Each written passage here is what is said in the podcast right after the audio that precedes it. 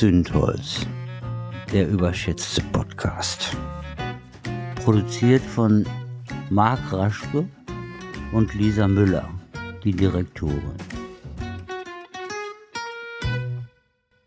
Ich soll Sie fragen, ob Sie wissen, wer einen guten Podcast hat. Ich soll dann Ihnen auch empfehlen, dass Sie den Podcast von Knut Krömer sich einschalten. Der sei gut.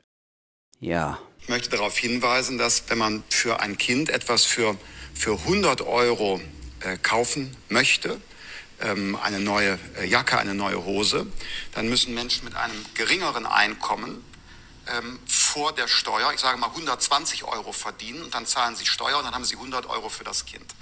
Wer eine Fach- oder Führungskraft ist, der muss sehr schnell 160 Euro vor dem Steuerrecht haben, um die gleichen 100 Euro für das Kind aufzuwenden. Boah, ist das, das ist so schief, ey. Das ist so, also.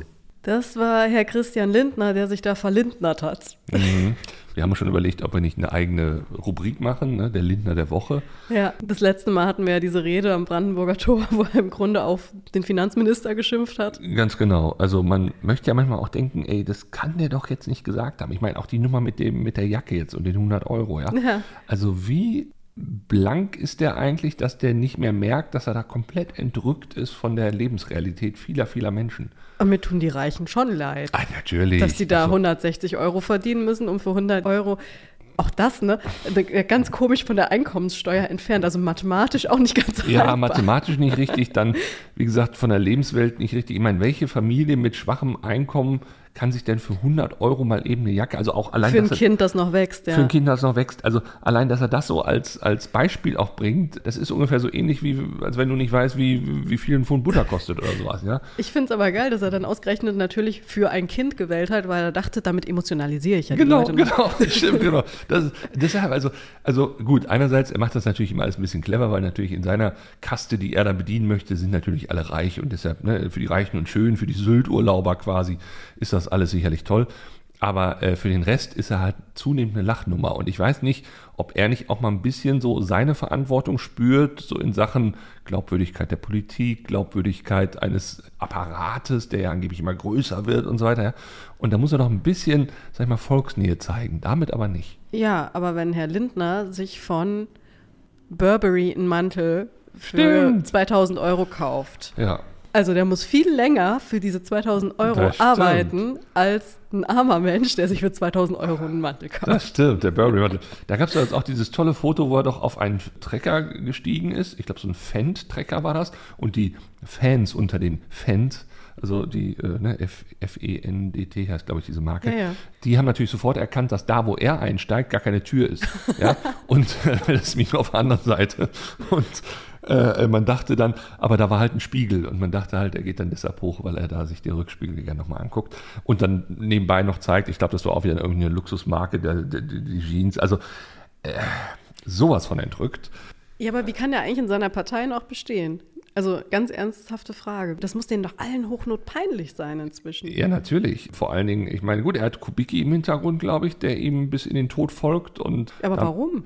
Ja, weil die, weil die alle so verblendet sind da. Also die da oben haben schon lange nicht mehr begriffen in dieser Partei, wie eigentlich so der, der Liberale tickt. Und ich sag mal, jeder Urliberale würde sich im Grabe umdrehen, an dieser Stelle schöne Grüße an Guido Westerwelle, wenn er sehen würde, wie da mittlerweile mit der FDP so äh, umgegangen wird von Seiten der Spitze. Äh, wo wir gerade bei Westerwelle waren, er hat doch mal irgendwann den, ich glaube, es waren damals noch äh, Arbeitslosengeldempfängern oder whatever, jedenfalls der, der, der unteren Klasse in Anführungszeichen, hat er doch mal spätrömische Dekadenz vorgeworfen.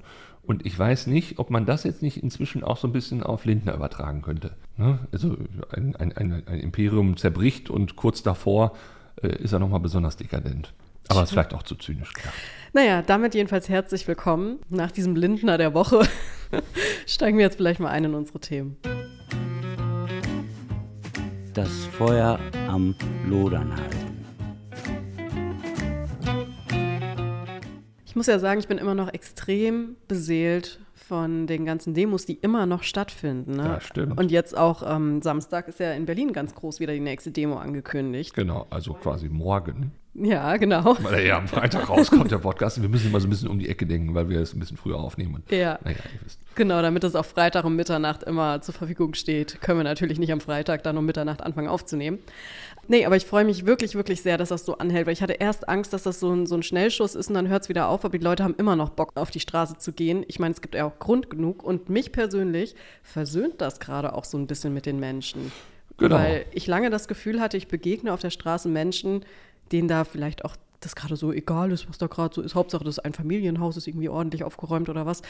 Aber jetzt merkt man, so egal ist denen das offensichtlich doch nicht. Eben, ich glaube auch, dass da vieles verschoben wurde durch eben soziale Kanäle, die dann auch irgendwie einem so ein komisches Hassgefühl gaben auf den jeweils anderen. Also ich finde das auch. Also die, die Wirkung ist echt extremst nachhaltig bei den Demos. Ich hatte ja da auch ein Posting zu gemacht und ich finde nämlich auch, also mindestens fünf Punkte fielen mir ein und ein paar dann auch noch äh, meinen Followerinnen. Also dementsprechend habe ich da jetzt auch mal ein bisschen was zusammengestellt. Also erstmal dieses Thema Selbstwirksamkeit, ich gehe auf die Straße, ich entdecke wieder Menschen, ich habe da irgendwie auch ein Gefühl äh, für, für Gemeinsinn, das ist natürlich ein Effekt, der, der, der wird auch nachhaltig wirken. Ne? Also allein dieses Gefühl, das, was schreiben mir viele, das ist meine erste Demo überhaupt. Ja. Ähm, und ich bin total euphorisch, wenn ich da wieder zurückgehe und denke so, wow, toll. Ja, ich fand das so großartig. Ich war ja in Dortmund unter anderem auf der Demo und äh, da waren wirklich ganz viele, so um die 60 Jahre, ne?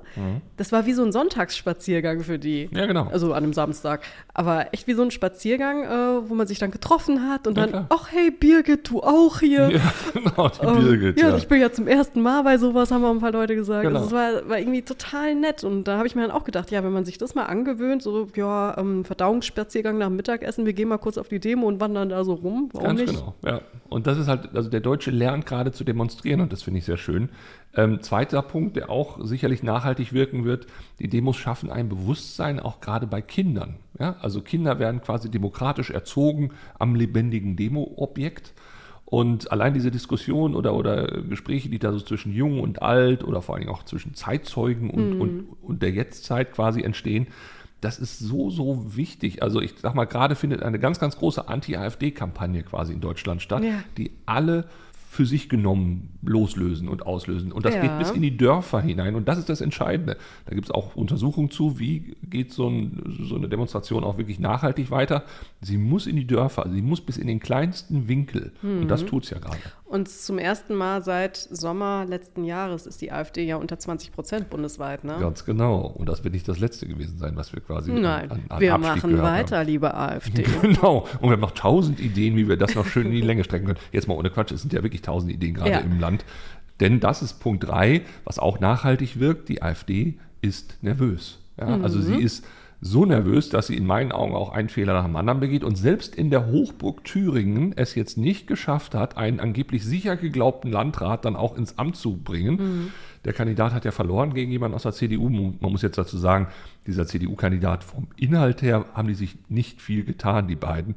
Deshalb denke ich immer so im Stillen, also dass wir uns jetzt hier über einen CDUler freuen, naja, es ist halt äh, das geringere Übel. Es ist so ein bisschen Pest und Cholera, aber zumindest ist da noch einigermaßen davon zu erwarten, dass der sich ungefähr auf dem Boden des Grundgesetzes befindet. Ja, und äh, man hat sich ja sehr lange sehr machtlos gefühlt, ne, was die Entwicklung angeht. Und wenn die AfD jetzt Angst hat, dann fühle ich mich ein bisschen mächtig, muss ich sagen. Absolut, absolut. Also den geht richtig der Arsch auf Grundeis. Das, das, das merkt man, wie gesagt, an so vielen Stellen. Nächster Punkt, äh, vierter Punkt quasi, der sicherlich nachhaltig wirken wird. Diese Demos sind ein absolutes Signal in Richtung CDU, nach dem Motto, wenn ihr jetzt hier auch nur ansatzweise drüber nachdenkt, mit der AfD in irgendeiner Weise zu kooperieren auf einer höheren Ebene als Gartenzaun oder sowas, ja, dann wird hier dieses Land aber brennen. Und ich sage mal bewusst brennen, weil ich glaube tatsächlich, also unabhängig davon, äh, ob ich das jetzt gut finde oder nicht, dass dann tatsächlich auch Anschläge passieren werden. Momentan läuft das alles friedlich ab, weil man aber auch momentan noch denkt, hey, wir können noch was verändern. Aber wenn durch die Politik, sag ich mal, und damit durch die, in Anführungszeichen, dann Macht des Faktischen plötzlich eben solche Fakten geschaffen werden, dass die CDU dann mit der AfD in Kooperation tritt, ich glaube, dann ist eine Ohnmacht da. Und Ja. aus dieser Ohnmacht heraus werden Fehler passieren. Das muss man ganz klar sagen. Und dann, liebe CDU, dann haben die Linksextremen nämlich einen Zulauf. Ne? Genau, Da wird ja jetzt schon immer gesagt, oh, die Linksextremen gehen auf die Straße. Die Linksextremen sind momentan wirklich quasi gar kein Problem in Ich diesem Land. sagen, also Also das ist ja immer so diese, der Versuch, es alles zu verharmlosen. Ne? Ja, die Linksextremen müssen wir auch dran nachdenken. Also ganz ehrlich, wenn man sich alleine anguckt, die Linkspartei, wo ja angeblich auch Linksextreme alle drin sind, äh, wie viel Prozent haben die jetzt? Und wie wahrscheinlich ist Die es, haben dass sie ja noch- aufgelöst jetzt. Ja, die haben sich quasi aufgelöst und, und, und wie wahrscheinlich ist es, dass sie im nächsten Bundestag sitzen? Gleich null? Okay. Die anderen hingegen, ne, mit der Ja. AfD und so weiter. Also deshalb dieser Vergleich alleine ist so Quatsch. Und da kommen wir zum letzten Punkt. Ich glaube, die Demos machen tatsächlich Druck und zwar so Druck und oder auch Eindruck, dass sich selbst die CDU und die Linke überlegen könnten oder zusammenraufen könnten, um in Thüringen etwas gegen Höcke zu tun. Was ja eigentlich total widersinnig ist. Aber ich glaube, wenn wir alles verloren haben, haben wir aber zumindest die Gemeinsamkeit noch, dass wir auf demokratischem Boden stehen. Und ich glaube, deshalb könnte auch die CDU und die Linke Ja. entsprechend zusammen agieren. Ich weiß auch gerade gar nicht mehr, welche Rede das war, von welchem Politiker, die ich da gehört habe, der aber dann gesagt, ich glaube, es war sogar ein CDUler irgendwo, der dann meinte, wir müssen doch zusammenarbeiten, ne? Mhm. parteiübergreifend, da ist doch egal, in welcher Partei ich bin, Ja. wenn sowas passiert in Deutschland. Und Ganz das, genau. da habe ich mir auch gedacht, genau das einfach dann Ja. jetzt einmal, Es ist ja wie, bei, wie so oft bei Organisationen, du brauchst halt ein Feindbild, ein gemeinsames und dann rutschst du zusammen. Und, ja, und, und, das und, Feindbild sind gerade noch die Grünen bei vielen. und das muss aufhören, ganz Ja. genau. Denn, denn das Feindbild unserer Demokratie sind nicht die Grünen. Ja. Ne? Auch wenn das immer so verschwurbelt wird und irgendwie, ja, die sind ja aber auch irgendwie, blablabla. nee, also das, äh, da müssen wir gar nicht drüber nachdenken. Ja, ne? aber ich würde auch sagen, die Hausaufgaben sind sehr klar für die Politik. Das ne? stimmt. Ich habe jetzt noch gesehen, es sind die größten Demonstrationen seit den 50er Jahren. Genau. Ja, also, ne, was, was soll das wohl, mit- was wollen die Leute uns sagen? Ja, Könnte man vor, sich allen jetzt Dingen, fragen. vor allen Dingen die Bauern, die ja angedroht haben, mit ihren Treckern dann da so ein bisschen Mist zu werfen. Deutschland lahmzulegen. Und Deutschland lahmzulegen, genau. Die haben ja immerhin eine, eine Rückabwicklung ihrer, ihrer, ja, jetzt zum Beispiel dieser, dieser Kfz-Steuernummer und Agrardiesel soll ja auch nur stufenweise äh, die Subvention abgeschafft werden. Also da, denen ist man ja entgegengekommen, Mhm. komischerweise. Ne? Und jetzt Millionen anderer Menschen, die jetzt auf die Straße gehen, wo immer auch gesagt wird, ja, aber das ist ja nicht die Mehrheit. Ganz ehrlich, äh, die, Wie viele sollen noch auf die Straße gehen? Erstens das und viele können auch gar nicht auf die Straße Ja. gehen. Also alle die, die zum Beispiel gerade im Bett liegen, weil sie es nicht anders können, ja. Wenn man allein bedenkt, dass wir Millionen Menschen haben, die tatsächlich chronisch erkrankt sind, die teilweise bettlägerig sind, arbeitsunfähig und so weiter und so fort, dann muss man natürlich sich auch mal fragen, wer geht eigentlich für die auf die Straße? Hm. Ja? Und so geht doch mindestens jeder, der da auf die Straße geht, für zwei, drei andere Menschen auch auf die Straße. Und wenn man sich das mal hochrechnet, Ja. ne, denn die wären ja im, im, im Zweifel in dem Weltbild der AfD dann auch nicht äh, menschenwürdig, wenn sie da liegen würden und krank wären und einfach nur auf unserem Sozialsystem Ey, na klar. Ich meine, wir beide sind auch sehr deutsch eigentlich Ja, und gehen Logo. trotzdem auf die Straße, auch wenn wir, naja gut, wir haben jetzt schon sehr viel im Hin Internet hinterlassen. Ich wollte gerade sagen, im Zweifel stehen wir auch auf irgendwelchen ja, Listen. Das natürlich sind wir ja Andersdenkende, aber trotzdem, auch wir gehen für andere gerade auf die Straße eigentlich. Ne? Genau. Und deshalb das immer wieder vor Augen führen, du machst es nicht für dich, weil ne, wir, uns geht es ja relativ gut, sondern wir machen es vor allen Dingen auch für die anderen. Und das können wir vor allen Dingen tun. Und da ist die Selbstwirksamkeit gefragt. Und ich glaube, das ist auch noch ein schönes Signal, wenn wir das nach draußen senden können. Ihr seid nicht alleine, die ihr jetzt vielleicht Angst habt, weil ihr dann auf vermeintlichen Listen dann schon steht oder stehen werdet aufgrund eurer Genese. Dann ähm, ist das, glaube ich, auch schon viel erreicht. Strohfeuer. Ich werde ja immer wieder gefragt, ob es Sinn macht, dass dann irgendwie auf Demos gesagt wird, ganz Hamburg hasst die AfD oder sowas. Ja, also dieser Hass. Also Hass dürfe nie die Antwort auf Hass sein. Ne? So von wegen Gleiches mit Gleichem und so weiter. Ähm, es müsse doch Liebe sein. Und es müsse doch, also ey, da kriege ich, da kriege ich offen gesagt Pimpanellen. Also, Ich habe keine Liebe für die Partei. nee, Keinerlei Liebe übrig. Und wir hassen die AfD, das bezieht sich ja auch auf die Partei. Wir sagen damit Genau. nicht, wir hassen automatisch alle, die die wählen. Ganz genau. Also erstens das und es ist ja an so vielen Stellen durch die AfD Hass in die Welt gesetzt worden. Und das ist in meinen Augen immer so ein bisschen wie, die machen Krieg, die eröffnen den Krieg quasi und die gehen auf eine Fläche mit ihrer Botschaft, nämlich wir wollen euch hier alle unterjochen, ähm, die bis dato mit diesem Krieg nichts, nichts anfangen konnte. Ja, was soll die jetzt machen? Stichwort Ukraine, Russland. Ja? Sollen die sich jetzt einfach ergeben und sagen, nee, wir, wir eu euren Waffen treten wir mit Liebe entgegen? Ja, das Problem ist doch immer, wenn du in so einen defensiven Zustand gerätst. Ne? Und deswegen Genau. ist es doch jetzt bei uns genauso ein Angriff nach vorne. Ne? und dass wir jetzt sagen, so, und bis hierhin und nicht weiter, das Genau. ist die Grenze. Und jetzt zeigen wir euch mal, was Aggression ist vielleicht. Ganz ne? genau, ja. Also, und es ist ja noch nicht mal Aggression. Also der Rest ist ja komplett friedlich. Wie friedlich kann so eine riesige Demonstration verlaufen? Ne? Ganz genau. Eben, und nochmal, dieser Hass richtet sich gegen die Partei. Genau, ne? und die Politik, die sie und machen die wollen. Politik und die Ideologie und so weiter. Und da ist Hass durchaus berechtigt. Ja, und weil wir hassen Rassismus.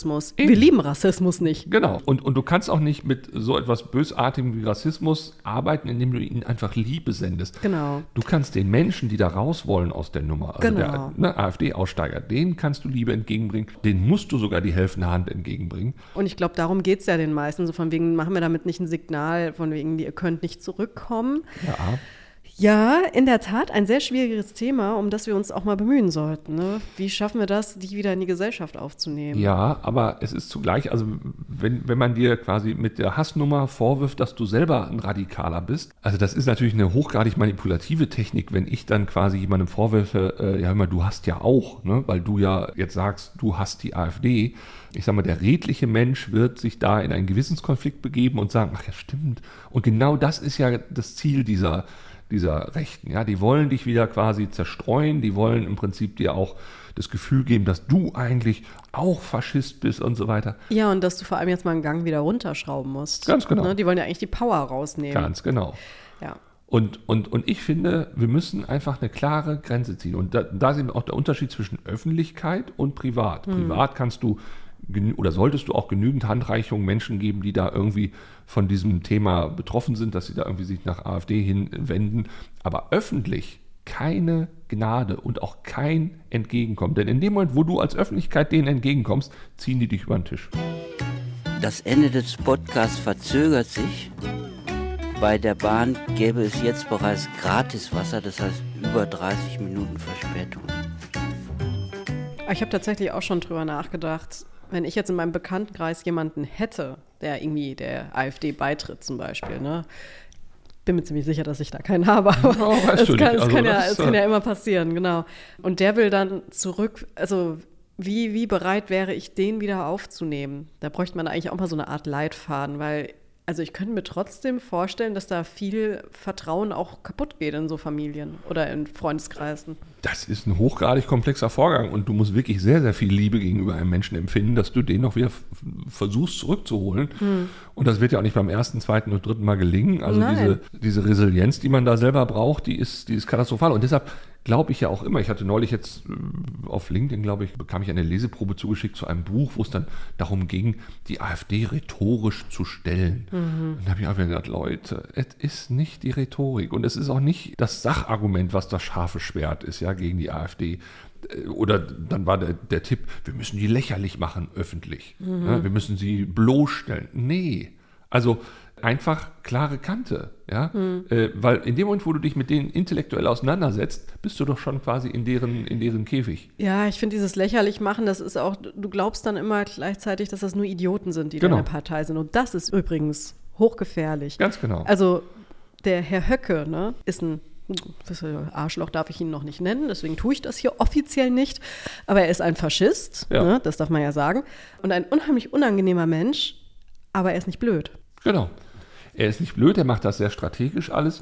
Auch die PR-Leute, haben wir schon öfter mal hier gesagt, sind nicht doof. Die machen das ziemlich gut. Und ich frage mich manchmal, woher haben die die bekommen und warum kriegen die anderen Parteien nicht auch mal solche Leute, die ein bisschen strategischer denken und die vor allen Dingen auch das kleine einmal eins solcher Manipulationen und vor allen Dingen auch solcher Gegenmanipulationen. Die kennen. Hemmschwellen sind andere. Ja, Wenn du keine Hemmschwelle hast, was sowas angeht, weil du manipulieren willst extrem, dann äh, bist du zu ganz anderen Sachen in der Lage. Ne? Ja, das weiß ich nicht. Ich gucke nur mal an andere Stellen im politischen System, Herr Spahn und Co., die haben ja auch viel manipuliert. Ja, klar, aber die haben es ja geschafft. Ja, auch nicht. Auch nicht. Sonst wäre er jetzt ja Kanzler. Wenn er das alles manipuliert hätte. Er hat zu viele Fehler gemacht. Ja, natürlich. Höcke ist auch noch nicht Kanzler. ja, das stimmt. Das stimmt. Auf alle Fälle kann man nach wie vor in meinen Augen sagen, dass wir AfDler hassen. Also, dass wir ne, die AfD hassen. Und äh, die Partei nämlich. Deshalb glaube ich auch, also ich bin ja, was das angeht, auch, habe ich jetzt neulich auch wieder in einem Test äh, festgestellt, gar nicht so pazifistisch. Also ich bin ja auch nach wie vor ein großer Freund davon, dass wir uns auch Waffen zulegen, weil ich möchte zwar in Frieden leben, ja, Aber ich weiß halt, dass die Welt da draußen nicht unbedingt das möchte, was ich alles möchte. Und im Zweifel muss ich denen einfach signalisieren, hört mal zu, bis hierhin ist meine Grenze. Und wenn ihr die überschreitet, dann kriegt ihr aber auch entsprechend was zurück. Wo Rauch ist, ist auch Feuer. Der Feminismus ist tot. Lang lebe der Feminismus. Nein, er ist tot. Der Autor ist tot. Äh, auch? ist? Nein. Ich habe jetzt neulich diese Zahlen gesehen, die fand ich etwas erschreckend, wie sich so Frauen entwickeln und wie sich so Männer entwickeln in Sachen Denkrichtung. Ja. Also ich, ich kann es verstehen und ich habe auch gefühlt die gleiche Wahrnehmung, dass Mhm. das so ist. Aber wenn dem tatsächlich so ist, und jetzt gibt es ja sogar schon Zahlen dazu, dann muss ich doch sagen, wow, haben wir ein Riesenproblem. ja. Wie entwickeln die sich denn? Äh, genau, das muss ich auch noch sagen. Frauen werden tendenziell liberaler im Denken Mhm. und Männer eher konservativer. Ja, das verwundert mich aber jetzt ehrlich gesagt auch nicht. Also das wird ja eigentlich so wahrgenommen, wie dass er ähm, nochmal so ein, so ein Stolpern, weil man mit den, mit den Fortschritten nicht klarkommt. Ne? Genau. Weil, also Männer waren ja früher die Familienernährer, ne? der Mann im Haus und so weiter. Und jetzt wird ja immer mehr von den Frauen gesagt, ja, äh, ich lass mir von dir nichts sagen, verdiene hier mindestens auch die Hälfte des Unterhalts, außerdem, was ist mit dem, was ich zu Hause mache.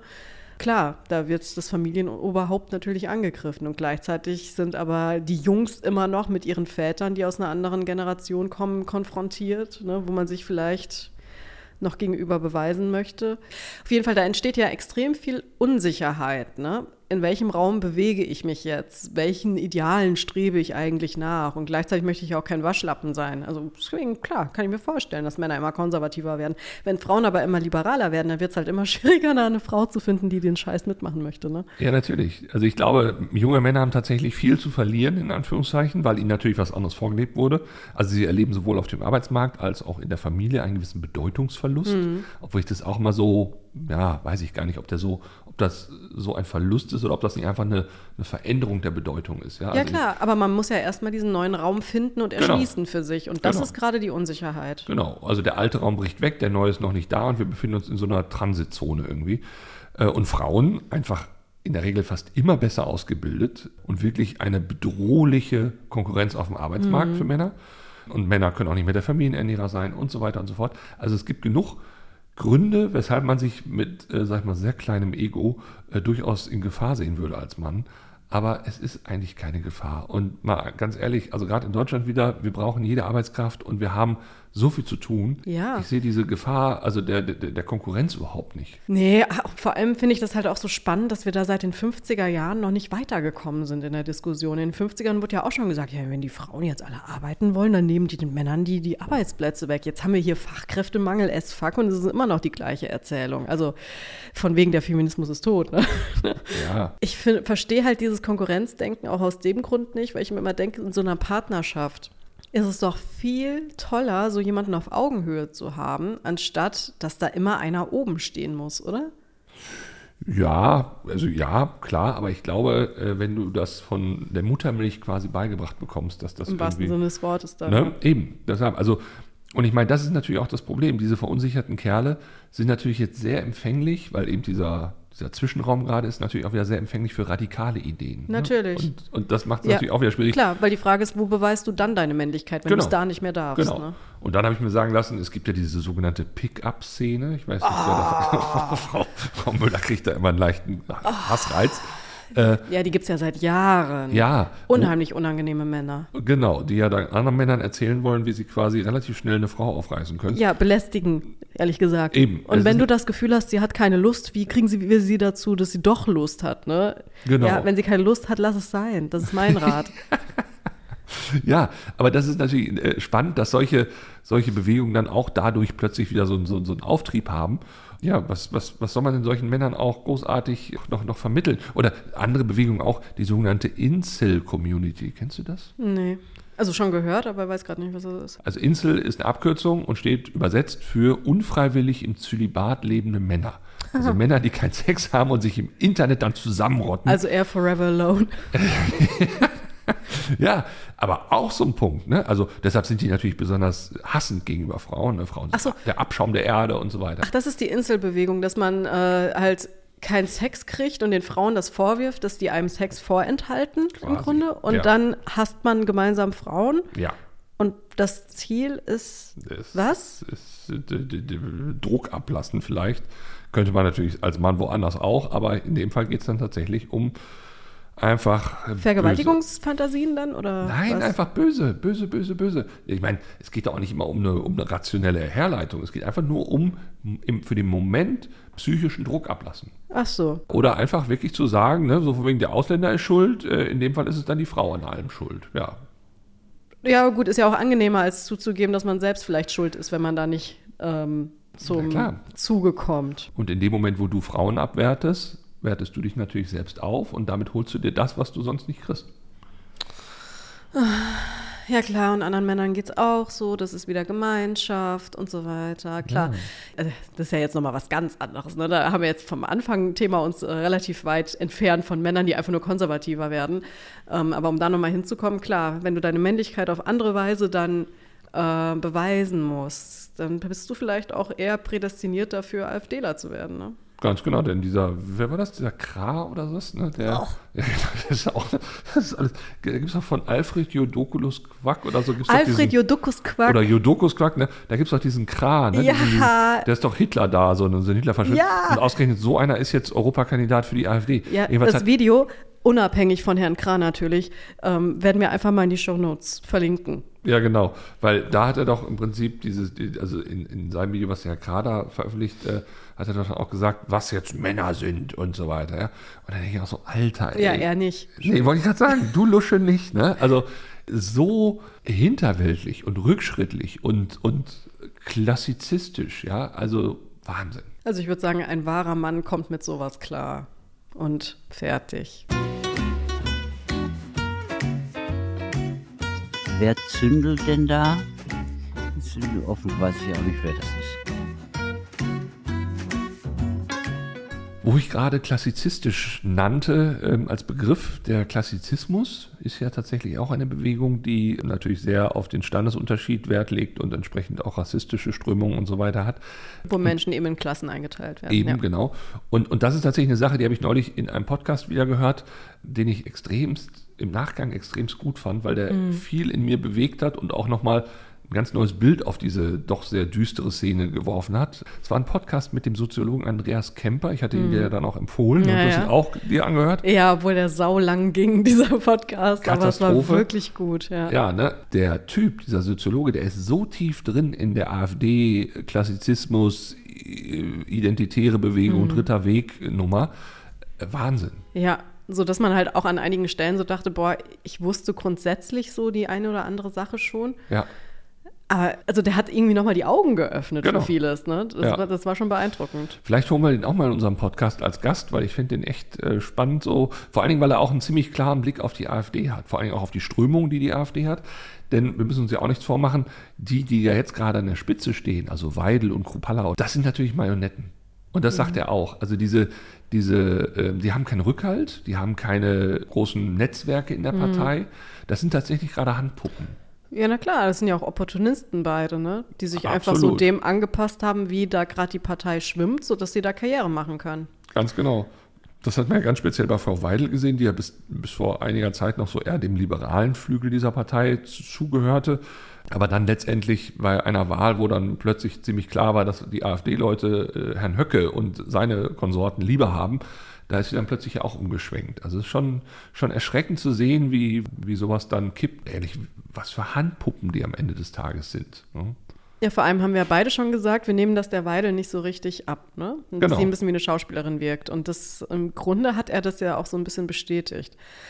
Nee, also das fand ich auch sehr spannend. Dann auch, was er über Beatrix von Storch gesagt hat, mit ihrem Adelsgeschlecht. Ganz genau. Also man muss ja sagen, die, die AfD hat ja im Prinzip so, so drei große ideologische Strömungen. Das eine ist so dieser Neoliberalismus, das zweite so der christliche Fundamentalismus, da würde ich auch diese Adelsströmung dann so ne, verorten. Und dann eben der Faschismus. Ähm, und dieser christliche Fundamentalismus, der ja auch so sehr vermeintlich diese christlichen Werte und bla bla, der ist schon noch verankert in der, in der Partei. Ähm, und Beatrice von Storch ist, glaube ich, sicherlich da eine zu nennen, die da so ein bisschen so das Flaggschiff oder, oder die, die, die Galionsfigur dieser Bewegung ist. Aber die Frage wird sein, wie lange die das noch aushalten, gegen den Faschismus da irgendwie zu arbeiten, weil der Neoliberalismus, der ursprünglich auch mal Thema war in der AfD, also als die so damals begann, mhm. so 2013, glaube ich, der ist ja komplett weg eigentlich. Der ist weggebrochen, ganz genau. Nee, und ich fand es da halt auch echt ganz spannend, äh, dann zu hören, wie, wie vernetzt der Adel in Europa eigentlich noch ist und dass äh, der Adel ja auch gegen Feminismus arbeitet. Ne? Genau. Unter anderem, ähm, weil der Adel natürlich sehr viel von dem äh, Erbrecht hält, ne? Ja. weil Titel werden vererbt, das Vermögen wird vererbt, Ländereien werden vererbt und so. Und wenn der Staat da dran will, dann ist es natürlich auch nicht mehr so lustig. Und deswegen aber auch gegen den Feminismus ist, weil der Feminismus natürlich vieles in Frage stellt, was äh, also Frauen ermächtigt und eben nicht mehr, äh, also den Fokus von der Familie weglenkt. Ne? Genau. Womöglich wollen die noch irgendwie ein eigenes Leben, die Frauen, und wollen sich dann auch noch scheiden lassen. Das geht ja gar Oder nicht. keine Kinder, um Oder Gottes keine Willen. Kinder, genau. Ja. Nachher wollen die Karriere machen und so. Und das ist eben genau dieser Punkt. Diese Vererbung muss halt nach wie vor möglich sein. Wobei ich mich natürlich auch mal frage, wenn ich so die, sag mal so nicht, die Erbergebnisse der letzten Jahrhunderte in Sachen Adel mir so angucke, Es gibt doch sogar ein Adelsgeschlecht, was eine extremst hohe Bluterwahrscheinlichkeit hat, weil mhm. eben da viele Inzest Zu viel Inzest, ja, ja, genau. Ne? Also es hat auch seine Nachteile, sag ich mal, wenn der Adel sich da so sehr auf Vererbung und so. Ja, gut, den Genpool können sie ja wieder erweitern, ne? Ja, das stimmt, das stimmt, das stimmt. Auf alle Fälle hat dieser Andreas Kemper äh, an vielen, vielen Stellen recht in meinen Augen und er sieht vor allen Dingen auch, dass äh, die Vernetzung schon wesentlich weiter fortgeschritten ist der AfD. Das ist eben nicht mehr einfach so wegzukriegen, das Problem. Ich würde jetzt mal so übertragen auf die Medizin sagen, der Tumor hat schon gestreut und äh, ist leider nicht mehr so verkapselt. Und ich bin mal gespannt, wie wir das gelöst kriegen, äh, mhm. auch so in der, in der tiefen Struktur. Ne? Ja. Denn, denn die Strömung dahinter, und sei es auch nur dieser christliche Fundamentalismus, ähm, der wird ja nach wie vor sich so seine Bahn suchen. Und der hat auch aufgrund der Macht des Adels, des Geldes und vielleicht sogar auch der neue Fundamentalismus, der dahinter steckt. Ich erinnere nur an äh, den Großinvestor Peter Thiel, der deutsch-US-Amerikaner. Der hat ja unter anderem seine Kohle gemacht mit PayPal und ist jetzt dabei, unter anderem eine Firma zu subventionieren bzw. zu unterstützen, die Städte auf der Hochsee quasi organisiert. Das sollen Städte sein, die für Libertäre gedacht sind. Also Libertäre sind Menschen, die komplett in, in der maximalen Freiheit leben wollen. Also ohne Gesetze eigentlich, ohne Vorgaben, sie wollen auch keine Steuern zahlen und so weiter und so fort. Und die Grundidee ist, das holst du dir dann in dieser Superstadt äh, dann durch ähm, Mitgliedschaften. Also du bist dann Mitglied bei der Feuerwehr und dann kommt im Zweifel auch jemand, aber du musst es halt finanzieren. Mhm. Also es macht halt kein anderer. Und du ja. machst es direkt und du machst es eben nicht über den Staat. Das klingt im ersten Moment vielleicht irgendwie toll, aber. Ja, ganz ehrlich, nee. Muss ich mich ja um alles selbst kümmern. Habe ich überhaupt keine Lust drauf, ehrlich gesagt. Ich, ich komme ja extra so etwas provokativ rein und sage, das ist toll, weil eigentlich ist es totaler Quatsch. Das können sich dann wirklich nur die Oberen erlauben. Also diese libertäre Denke ist ja so, dass die, dass die Staaten quasi wie CEO geführte Unternehmen laufen. Ja, ja klar. Ja. Aber das Geile ist ja auch, du hast nur reiche Bürger dann. Ja, aber weil du auch nur den, äh, in Anführungszeichen, oberen Rahmen abschöpfst. Genau. Und die, die dafür alle arbeiten müssen, dass es denen da oben gut geht, äh, die hast du natürlich unterjocht. Das ist die unangenehmste Stadt der Welt dann, glaube ich. Ja, natürlich, vor allem, weil ich glaube, die, die Dichte an Narzissten, mm. die nämlich auch einfach psychisch einen Knall haben, ist da natürlich nochmal extremst hoch. Aber großartig für so Gesellschaftsstudien. Das stimmt, ja. ja. Aber ich meine, da können wir auch äh, uns mittags in irgendeinem äh, sehr feinen Café treffen und da uns die Leute angucken. Ich also sagen, für Gesellschaftsstudien brauchen wir das unbedingt ja. nicht. Aber ich finde es halt so erschreckend, dass dieser Milliardär, der halt auch in viel investiert, der ja unter anderem auch in OpenAI investiert, das ist ja das Unternehmen, was ChatGPT rausbringt. Ja. Und wenn der mit seiner Denke und seiner, mit seinen Vorgaben vielleicht auch künftig so eine künstliche Intelligenz beeinflusst, wie viel Rechtsradikalität haben wir denn dann bald mhm. in den Antworten einer künstlichen Intelligenz? Ja, klar. Es gibt ja auch schon Leute, die sich erträumen, dass man äh, den ganzen Staat von, der, von AI, also künstlichen Intelligenz, äh, lenken lässt. Ja. Nur im Zweifelsfall eingreift, aber eigentlich gar nicht eingreift, weil man sich auf das Urteil dieser künstlichen Intelligenz verlässt. Genau. Ich glaube, Toyota plant doch so, so, so eine Stadt, die komplett von einer Software erstellt, konzipiert und auch entsprechend geführt wird. Ja, und ich habe gelernt, wir leben im Toyota-Zeitalter. Ja, das stimmt. Fand ich auch ganz spannend. Wusste Das ich noch stimmt. gar nicht. Das ist übrigens diese ganze agile Nummer und hier dieses Scrum und ne, in, Mhm. in Sprints und so weiter. Das ist ja genau letztendlich dieses, dieses Konzept, was sie damals da entwickelt haben. Ne? Dass man also gesagt hat, wir, wir müssen uns anders organisieren, wir müssen schneller werden, wir müssen auch just in time und solche Geschichten. Ja. ja, auf jeden Fall Andreas Kemper. Wir sind beide sehr große Fangirls. Wir sind beide Fangirls. Hallo. Wir träumen davon, ihn im Podcast zu haben. Ja, so weit würde ich jetzt nicht gehen, aber wir, ich würde ihn einfach mal einladen wollen, wenn er denn mal. Vielleicht hört er das durch Zufall auch, ne, so. Und dann können wir noch mal nachdenken, ob ich auch ein Fangirl bin. Oder vielleicht doch lieber ein Fanboy. Programmankündigung. Hast du eigentlich mitbekommen, dass die Bauernproteste noch gar nicht zu Ende sind, sondern sogar weitergegangen sind? Ja, ich hörte jetzt irgendwie in Hamburg waren so einige Straßen plötzlich wieder blockiert ne, von diesen Chaoten, von der äh, Heuballen-Hisbollah, wie ich das gehört habe, als Begriff. Ja, äh, interessant, dass da immer noch irgendwie was passiert, aber irgendwie medial wird das ja gerade nicht mehr so gespielt. Äh, und daran sieht man im Übrigen auch wieder, wie schnell so Trends vorbei sein können. Spoiler, so könnte man übrigens auch die AfD wieder klein kriegen. Aber das ist interessant, die laufen noch, die haben irgendwie noch ihre Botschaft. Aber ich habe ja immer schon die Befürchtung gehabt, dass die keine klare Botschaft haben. Die, also die Botschaft ist momentan immer noch, die Ampel muss weg. Ne? Also das ist die einzige Botschaft, die ich immer da raushöre bei denen. Die Ampel muss weg, ansonsten höre ich keine Forderungen mehr. Ja, das stimmt. Also natürlich, wenn du dann in die Tiefen der Bauernschaft eintauchst, kommen sie wieder mit ihrem Agrardiesel und wir haben noch keine E-Mobilität. Also wieso dürfen wir dann mit Kfz und bla bla.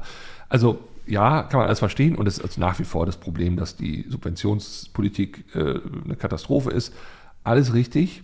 Aber ich wollte es nochmal genau wissen und habe tatsächlich äh, jemanden gefunden, die sich da sehr intensiv mit auseinandersetzt mit dem Thema Soziologie im ländlichen Raum, denn an diesem Lehrstuhl arbeitet sie an der Georg-August-Universität in Göttingen. Es ist Jana Luisa Pieper. Ähm, Und mit ihr habe ich über die Bauernproteste gesprochen, welchen Hintergrund das haben kann, wie überhaupt Leben auf dem Land aussieht, wie auch die Probleme entstanden sind, weshalb die Menschen jetzt auf die Straße gehen und wie Lösungen aussehen könnten. Und die ganze Folge, wie immer, nächste Woche. Noch ein Eisen im Feuer.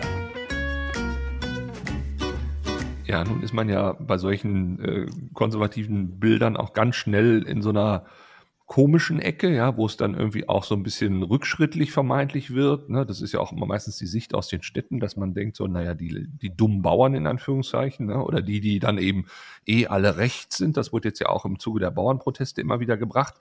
Und es fällt ja komischerweise auch irgendwie auf. Also wenn man auch so guckt, was in den letzten Jahren so veröffentlicht wurde, so in, ich sag mal, in Publikumsmedien, ich kenne mich da wissenschaftlich nicht aus, aber ähm, dass ja schon irgendwie gefühlt verstärkt dort Menschen leben, die irgendwie eine rechte Gesinnung haben. Ist das ein falscher Eindruck? Ich glaube, das ist ein ähm, Bild, das wir ein bisschen differenzierter zeichnen sollten. Es gibt sehr, sehr linke LandwirtInnen, aber ich würde auch sagen, es gibt sehr, sehr rechte LandwirtInnen. Das ist ähnlich wie in der restlichen Bevölkerung. Nichtsdestotrotz ähm, ist es so, dass traditionell unter den LandwirtInnen es sehr viele sehr, ich sage jetzt erstmal so konservativ traditionsbewusste Menschen gibt. Wir befinden uns ja in einem Milieu, das sehr abgeschlossen nach außen ist. Also die Höfe in der Landwirtschaft, die werden eigentlich immer an die nächste Generation weitergegeben. Also es ähm, gibt ja sogar in vielen Bundesländern diese sogenannte Höfeordnung, die ähm, das Erbrecht über die Höfe beschreibt und regelt. Und ähm, dort ist es in den meisten Bundesländern so, dass die Höfe eben nicht in Realteilung übergehen, wie zum Beispiel in Baden-Württemberg oder Bayern. Es, es gibt auch teilweise regional unterschiedliche Regelungen. Ähm, sondern dass die Höfe möglichst zusammenbleiben sollen. Dementsprechend ist da nicht viel Neueinstieg in diese landwirtschaftliche Gesellschaft. Denn um überhaupt Eingang in die Landwirtschaft zu bekommen, selbst einen Hof bewirtschaften zu können, muss man entweder einen Hof erben, dort einheiraten oder eine landwirtschaftliche Existenz gründen. Und gerade der letzte Punkt, der ist in der Landwirtschaft extrem schwer möglich. Also es gibt gar keine Zahlen oder wirkliche Studien äh, dazu. Die letzte ist von 2006 und auch nicht repräsentativ. In der Wissenschaft geht man davon aus, dass ungefähr zwei bis drei Prozent der Höfe ähm, durch Existenzgründungen entstanden sind. Und das zeigt, dass es einfach ein sehr nach außen abgeschlossenes System ist, das sich auch immer wieder selbst bestätigt. Und die äh, Wahlergebnisse zum Beispiel von der letzten Bundestagswahl zeigen auch, dass sehr, sehr viele LandwirtInnen CDU, CSU gewählt haben womit ich jetzt nicht sagen möchte, dass es das ein rechtsextremes Milieu ist, aber es ist schon eher im rechteren politischen Spektrum angeordnet.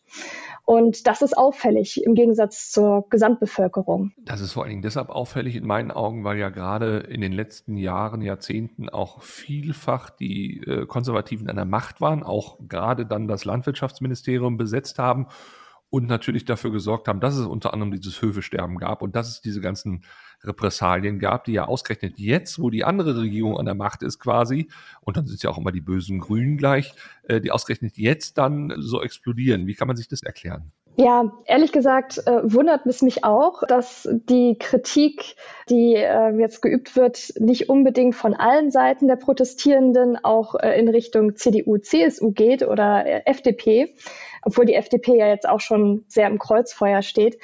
Ich würde aber differenzieren. Also ich glaube, dass unterschiedliche Bewegungen innerhalb dieser Protestbewegung der äh, BäuerInnen unterschiedliche AdressatInnen haben. Die CDU-CSU war ja sogar, glaube ich, selbst bei der Bauerndemo jetzt am 15.01. Äh, unter den Protestierenden vertreten, was mich äh, auch sehr gewundert hat. Denn zuletzt, äh, 2019, 2020, bei den letzten Bauernprotesten, war ja Julia Klöckner eine derjenigen, die ähm, sehr, sehr viel Kritik als Landwirtschaftsministerin der CDU einfangen musste. Und das ja irgendwie auch zu Recht. Ne? Also genauso wie Sie sagen, die letzten äh, Jahrzehnte sind ja eher äh, CDU geprägt gewesen als Grün oder SPD geprägt. Und das, das ist schon, das ist schon verwunderlich. Ich glaube, das hat sehr viel damit zu tun, inwieweit auch äh, Feindbilder mobilisiert werden. Und die Grünen zum Beispiel waren ja schon längere Zeit auch eines der Feindbilder von einigen LandwirtInnen um nochmal darauf zurückzukommen, wie differenziert eigentlich diese verschiedenen AdressatInnen sind. Ich finde es auch nochmal ganz spannend zu gucken auf diesen Vergleich zu, äh, zu, den Bauernprotesten 2019, 2020. Das Interessante daran ist, dass die eigentlich ganz ähnlich gestartet sind. Also das gab damals auch ein Fass, das bereits voll war und einen Tropfen, der das Fass zum Überlaufen gebracht hatte. Und dieser Tropfen war damals die Düngeverordnung. Damals war es so, dass äh, dort andere Feindbilder genutzt wurden oder auch andere Adressatinnen da waren. Zum Beispiel äh, das CDU-geführte Landwirtschaftsministerium, aber auch die VerbraucherInnen, die Klimabewegung. Ähm, da hatte damals ganz an der Spitze äh, Greta Thunberg als äh, wirklich Feindbild und auch äh, die Medien und ganz spannend der Bauernverband. Damals hat sich ja Landschaft Verbindung gebildet, diese Bewegung ähm, aus LandwirtInnen, die es ja so in der Form jetzt nicht mehr gibt. Die haben sich ja aufgespalten. Und damals wurde ganz massiv der Bauernverband kritisiert. Und Diesmal ist es ja so, dass der Bauernverband sich ganz früh an die Spitze der Proteste gesetzt hat und äh, dort eine organisierende Funktion übernommen hat, ganz schnell den ersten Protest am 18.12. organisiert hat. Und das finde ich eine ganz spannende Entwicklung, denn eigentlich wäre ja der Bauernverband mit seiner wirklich sehr, sehr starken Lobbykraft auch einer der Adressaten dieser Proteste.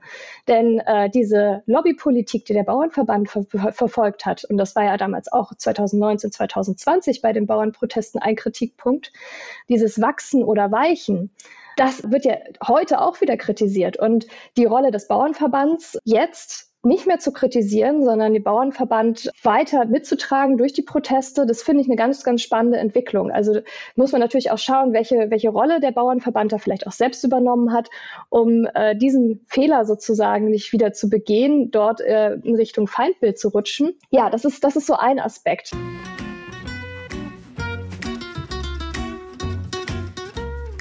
Also nochmal als kleine Erinnerung, morgen in Berlin große Demo. Ja, vielleicht sehen wir uns sogar. Das wäre toll. Ich werde auch bewusst zwei Meter drei bleiben. Also sprich, ihr könnt, Man mich, sieht dich. ihr könnt, mich, ihr könnt mich sehen, wenn ihr mich, Ja. wenn ihr mich sehen wollt. Mich nicht so sehr. Genau, die Müllerin ist dann irgendwo da so in der Nähe.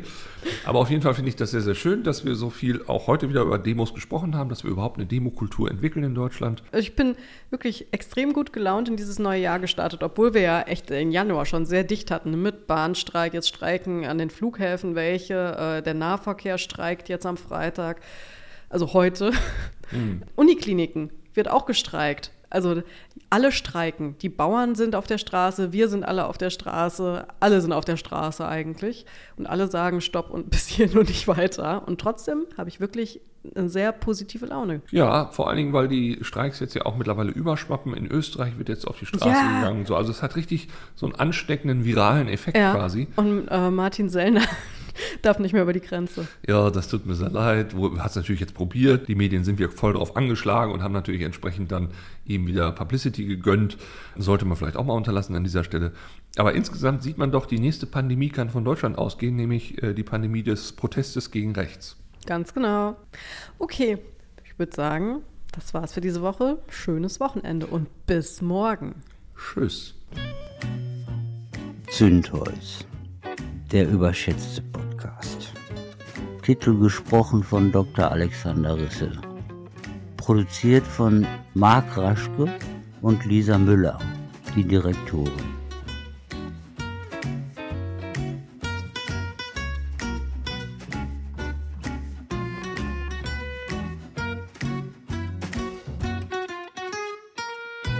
Tja, es war wieder sehr lang. Tut mir leid.